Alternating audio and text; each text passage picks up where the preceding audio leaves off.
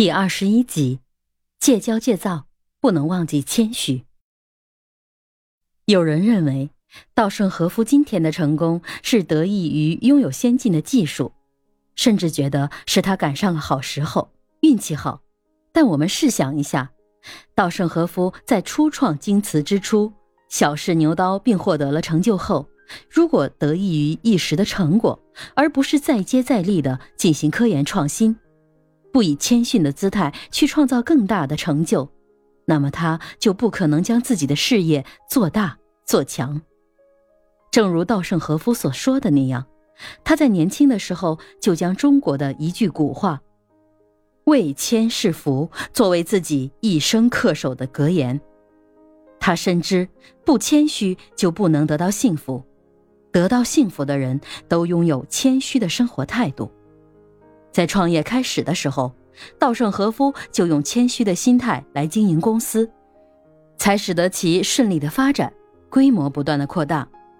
正因为在优异的成绩面前，人往往容易翘尾巴，变得傲慢，所以稻盛和夫总是告诫自己，绝对不能忘记谦虚二字。踏踏实实是职场人士所必备的素质，也是实现梦想。成就一番事业的关键因素，自以为是、自高自大是脚踏实地工作的最大敌人。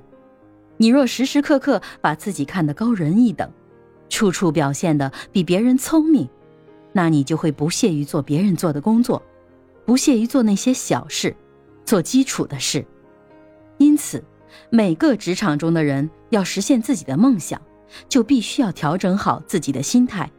以进取之心积极努力的同时，要有实干的心态，脚踏实地。这样的勤奋才能让你从中受益，打消投机取巧的念头。从一点一滴的小事做起，在最基础的工作中不断的提高自己的能力，为开始自己的职业生涯积累雄厚的实力。现在，许多年轻人在得到一份工作的时候，都必须从基层做起。许多人有相对较低的底薪，却没有固定的升迁进度表来做依照，许多人就开始变得不耐烦，开始寻找更好的位置、更高薪水的捷径。其实，成功的捷径只有一个，即踏踏实实从一点一滴干起。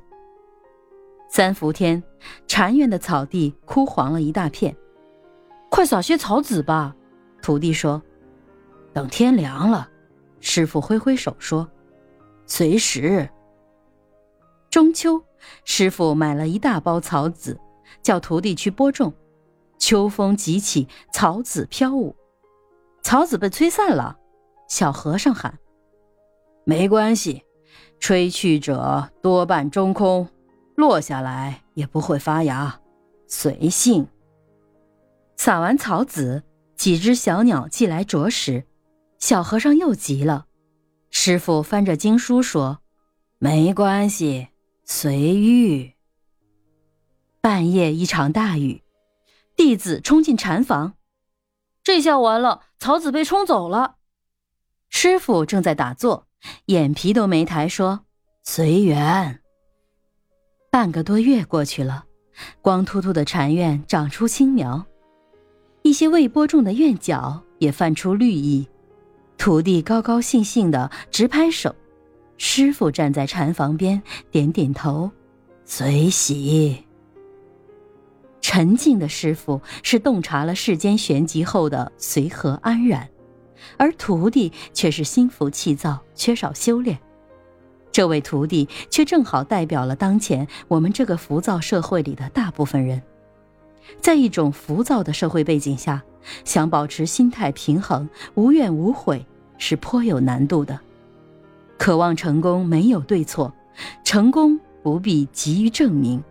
心烦气躁、好高骛远，不是成功的唯一表达方式，也不是最好的表达方式。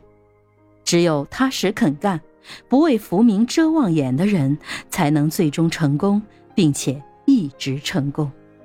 浙江鲁冠球从白手起家出发，穿越了无数的商业风雨。他的私营企业万象公司保持了三十七年的成长，企业营业收入数以百亿元计。鲁冠球回顾几十年来的路，很有感触的把自己的经营经验总结成九个字：有目标，沉住气，踏实干。农民企业家鲁冠球早已不再是农民，而是中国商界极少数配称经营大师的实干家之一。但他的感触和经验却依然像泥土一样朴实而有力度。